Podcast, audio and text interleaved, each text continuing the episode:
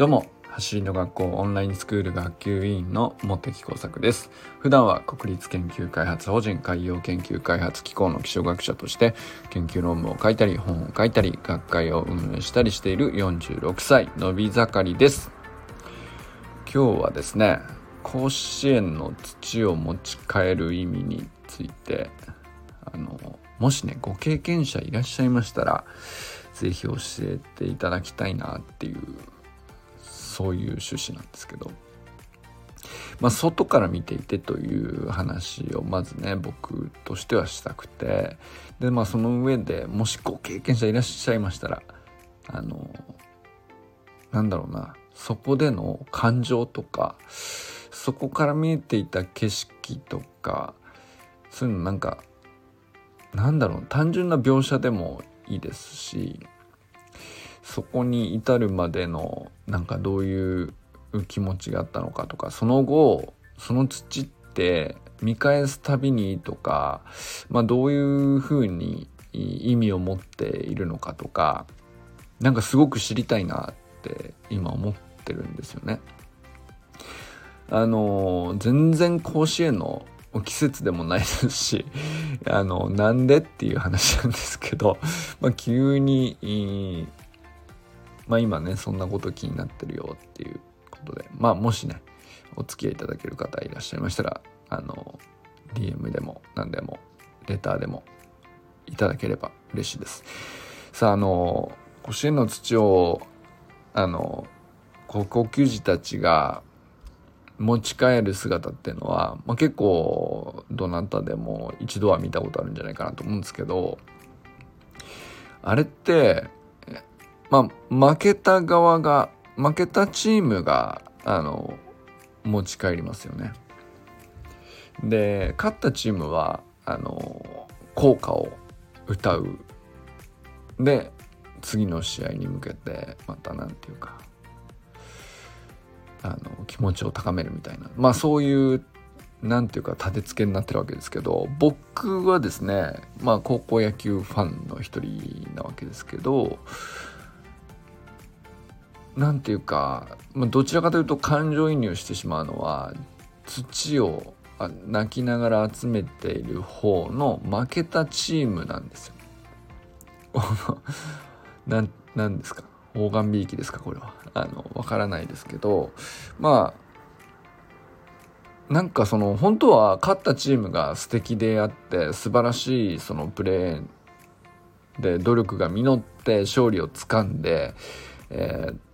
効果を誇らしく歌っているっていうのがかっこいいぞってもうその気持ちももちろんあるんですけどあの良かったなって思うんですよね。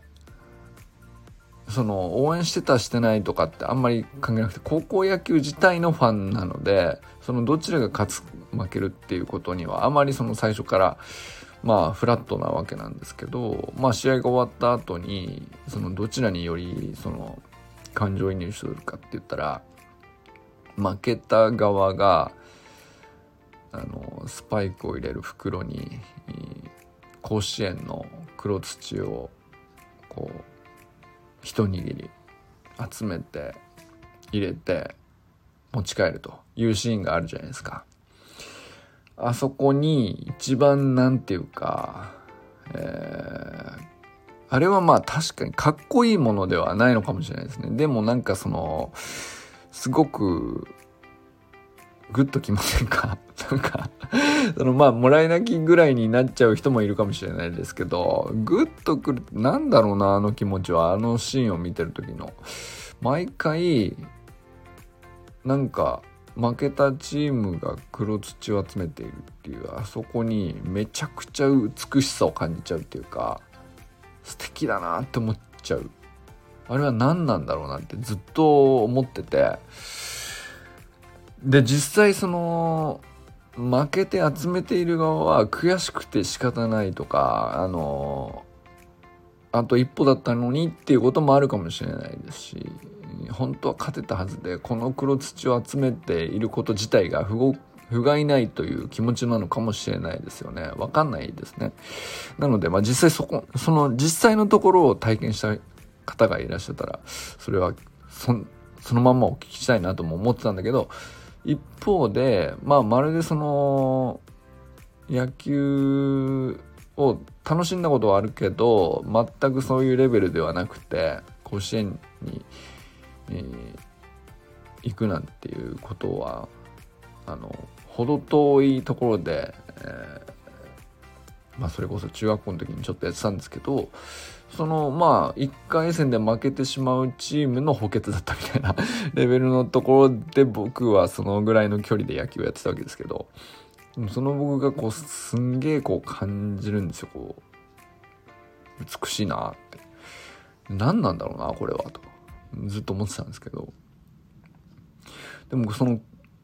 黒土そのものには何の本当は意味もないというかあの負けた時に集めるから意味があるんですよね。じゃあ別に試合もしてなくて僕がね あの勝っても負けてもいない状態で甲子園にまあある時フラッと訪れて、えー、まあ軽く一握り自分のスパイクに入れてその黒土を持ち帰ったとして何の意味もないじゃないですか。だから黒土には何の意味もないわけですよね。だけど戦って懸命に戦って、ま、負けたのうん敗者のみに許されるなんていうかまあ行動として、まあ、黒土を持ち帰ってでなんかその見ている人がすんげえその美しいと思ってしまうっていうそれは何だろうなとずっとなんか思ってたんですよ。で僕はなんかすごくそこに価値を感じていたというか素敵だなって思ってたわけなんですよね実際ね。でこれ何なんだろうなと思っていたんですけどなんかあの基本的に多くの場合は成功したり成し遂げたり勝利したものに価値が与えられたり栄誉が与えられてあのすごいという舞台に立てたりとかより大きなチャンスを与えられたりとか、まあ、そういうふうにつながっていくのが普通だと思うんですけどあれってなんかその失敗し、えー、はい敗戦しみたいなさそのまあ普通で言ったらネガティブであり本人にとっては悔しかったりとかあのもうどうにもならない感情を感じているであろうそのあまり見せたくないであろうというかそのそういうシーンだと思うんですよ失敗のシーンですよね。でそれがあの意味のある形で何ていうかすごく受け取りやすい形できちんと何ていうか記憶に残って人の記憶に残ってあのその姿を公に見せてくれてちゃんと。でなんだろうなそういうのってすごく少なくないですか世の中っていうね。で普通は勝って成し遂げたりとかあのうまくいったことに関しては、まあ、本になったりとかさうーんその例えばオリンピック選手金メダルを取りましたっていう人の講演会はありえますよね。だけどそうじゃなくてなんかまあだからそういう勝ち切った人のうんこういう失敗もありましたよっていう話の失敗談はあるんだけど、まあ、そうじゃない人が99%で99.9%ですよね。ででもその世の中の99.9%にとって一番意味あるのはその本当は誰もが日常的にしている失敗であったり負けであったりあのトラブルだったりエラーだったりでそれみんなしてんだけどあの同じように繰り返してしまうのはなかなかその公にはさ、それが残されていないんですよ。記録されてないんですよ。っていうのが多いんだろうなと思ったんですよ。で、そういう中で、それが当たり前で、で本当はちゃんとその、なんだろうな、変に炎上とかしないようなあの非常にこう受け取りやすい丁寧にパッケージされた形でちゃんと記録しておけばあのとてもみんなが求めるものというかあのそれは本当に99.9%の人がそうなるんだからあのやっぱりそこはこういうふうにするとこうなるんだねっていう知見というか知恵としては一番こう残しておくべきだし、えー、受け取れるように受け取りやすいようにうん整えておくべきものかなって思うんですよ本当はね。だけどそれはググっても出てこないと。あのまあそういう状態になってると思うんですよね。でググって出てくるのはうまくいった例なんですよね。成功者たちの成功の道のりみたいな話になっていて。でまあその人一倍努力した人の努力した姿であったりまあそれ本当に正しいことなんですけど一方でその反対側の99%の人たちがあのどこに引っかかってるとかどこでつまずいてるとかあの基本的には見せたくない隠したい恥ずかしいとかうんまあ悔しいもあるでしょうし。なんかそういうのをあの受け取りやすく丁寧にこう綺麗にパッケージしてちゃんと記録できたらいいのになっていうね。なんかそこに関するなんかすごい問題意識じゃないですけどまあちょっと大げさなこと言ってますけどまあなんかそういうことをちょっと最近考えててでそれでねあ甲子園の土を拾ってるあの感じの美しさになったらいいなっていう、まあ、ちょっとそこにむなんとなく結びついてるっていう感じなんですよ。はい、でまあだから実際ねそのあの土を持ち帰った人あの土を持ち帰った時の感情がどんな感じだったとかあの光景がどんな感じだったとか今その黒土をどういう思いで持ってるとか分かる人がいたら直接実際のとこをお聞きしたいなっていうふうに思ったっていう話なんですけど。でまあ実際その僕もなんかその橋の学校のオンラインスクールの話としても何度かお話ししたんですけどインスタのトレーニング投稿とかでまあそのみんなねドリルにチャレンジしてちょっとずつ上手くなってみたいなのってそのまあもちろんできるようになってよりタイムが良くなってとかってそういう成果にももちろん意味あるんだけどうまくできないことがちゃんと残っているってことに僕はすんげえ価値を感じるんですよね。それが残されてるっていうのってそうそうないんですよ。その橋の学校のオンラインスクールのトレーニング投稿じゃないところで普通みんなね あのいいタイムが出ましたいい結果が出ましたっていう話のみ、えー、映えるように投稿されてるのがインスタグラムっていう、う、まあそういう媒体じゃないですか。あの、かっこよく綺麗に美しくなるようなあの SNS だと思うんでそれで全然使い方として正しいと思うんですけどなんかその走り学校のオンラインスクールに関してはそのうまくいかないけど懸命にトライしてるみたいな。あの右はうまくいくけど左がなんかいまいちそのスムーズじゃないみたいなさまあそのマニアックなことまで含めてなんですけどあなんかそういうのがちゃんと残ってるっていうのに僕めっちゃくちゃ価値を感じてるんですよね。でそれをその何て言うか普通の人はあるいは普通の団体では普通のチームでは基本的には表に出さないんだけどでも本当は一番知りたいのはそこじゃないですかっていうね。あこういうふうにやるとまあこういう段階を経るんだなと、まあ、この体力レベルだとこうなんだなとか。でもそうだったものがうまくいってなかったのに半年も経つとこれぐらいにまではなれるんだみたいなことを感じるためにはまず最初にできていなかった時の投稿があってこそやっぱりその成長って見えるわけじゃないですか。だからすげえそのなんだろうなこうやって情報が溢れに溢れて、え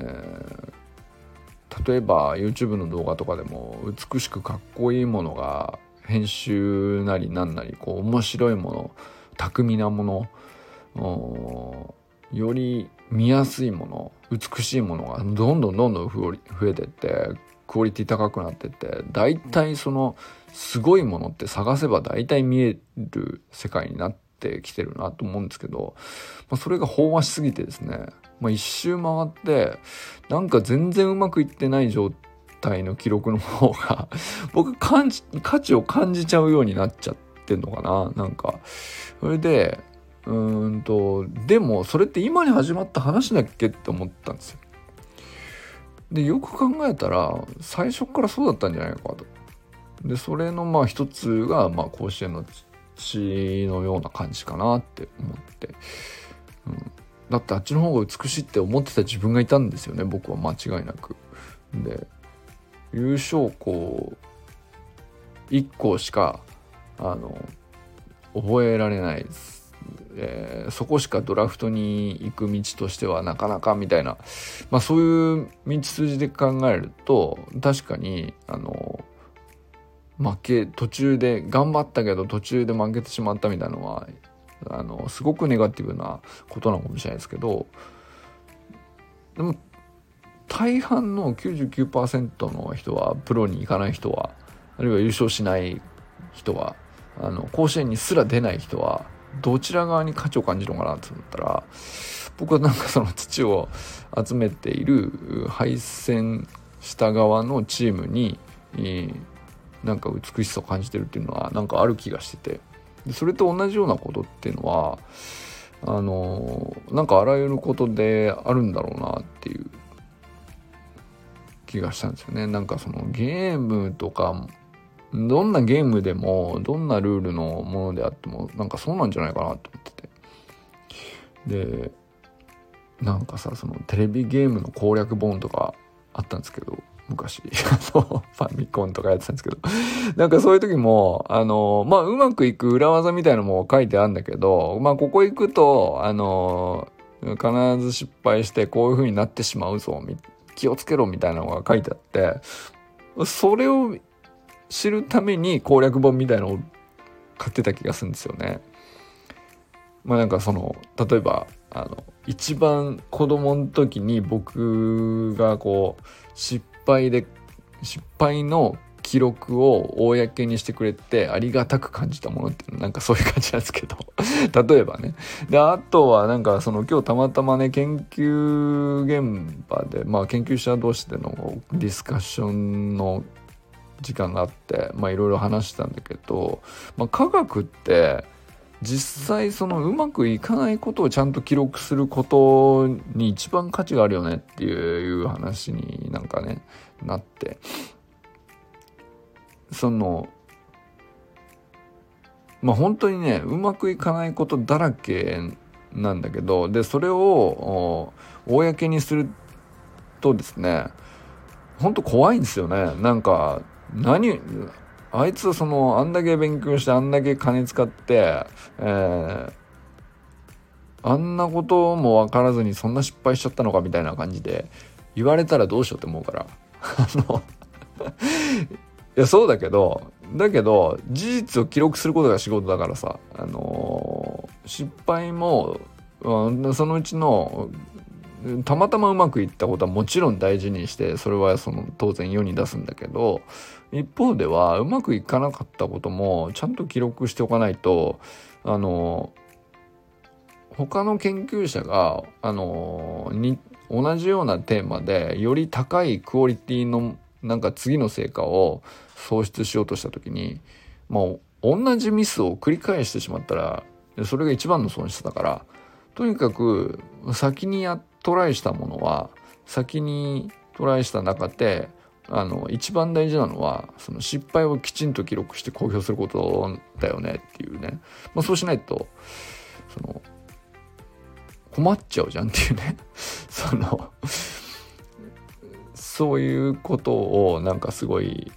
話しててあなんか俺逃げたことな なんか他でもなんなんかいろいろ感じてますけどやっぱりそうですよねみたいな感じになって、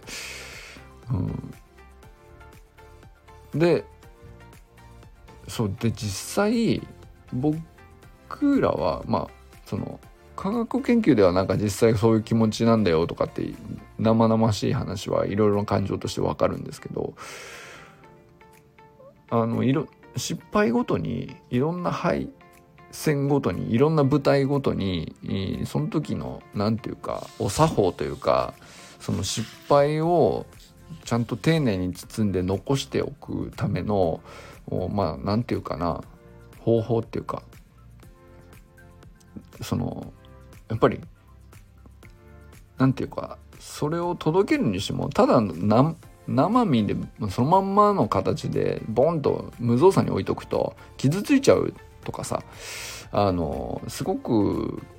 嫌なものに見えちゃったりとか、まあ、失敗って別にいいことじゃないからね。なんかやっぱ丁寧にしとく必要あってだからなんかそういう意味ではなんかその一番美しいなと思うのはやっぱり甲子園の黒土集めてるっていう感じなんじゃないかなと思う。イメージをしたんですよね。だからなんかその実際の感情を聞きたくなったっていうその直接なんかそのすごく綺麗にまとまるかどうかはよくわからないんですけどただ単にねあのー、本当にそのまま今思うことをお聞きしたいなって思ったっていうことなんですけど。まあ、ということでなんか、まあ、僕はねそのオンラインスクールにとも同じことだと思ってて、えー、まあ、日々のトレーニングでもまあ、チャレンジする姿が美しいっていうふうにも取れるしチャレンジする姿がなぜ美しいかっていうのはうまくいかないところも記録して残しているからこそ引き立つと思うんですそのチャレンジがね。まあ、そういう文脈でもなんか一度聞いてみたいっていうのがその甲子園の土を持ち帰る意味っていうのはどういう感じで本人は受け取ってるのかっていうねなんかそういうの話が聞きたいなと思うと同時に僕はこうそのすごく美しいなと思ってて失敗をこれほど丁寧にパッケージするものってあれしあれ最高なんじゃないかなって思ってるっていう話ですね。はい。ということでね、まあ、その失敗を恐れるなとか、チャレンジしていこうとか言うのは簡単だけど、怖いものは怖いじゃないですか、いつまで経っても。で、失敗は見られたくないものは見られたくないんだけど、でも、なんか、丁寧に包む方法さえちゃんと分かってれば、あの、もっと残しやすくなるし、えー、チャレンジもしやすくなるんじゃないかなって思ったので、そんなことを考えてみました。いかがですか？よくわかんないことを話してる自覚はあるんですけどなんか伝わってほしいなっていうそんな感じでございます。ということでこれからも最高のスプリントライフを楽しんでいきましょう。バモス。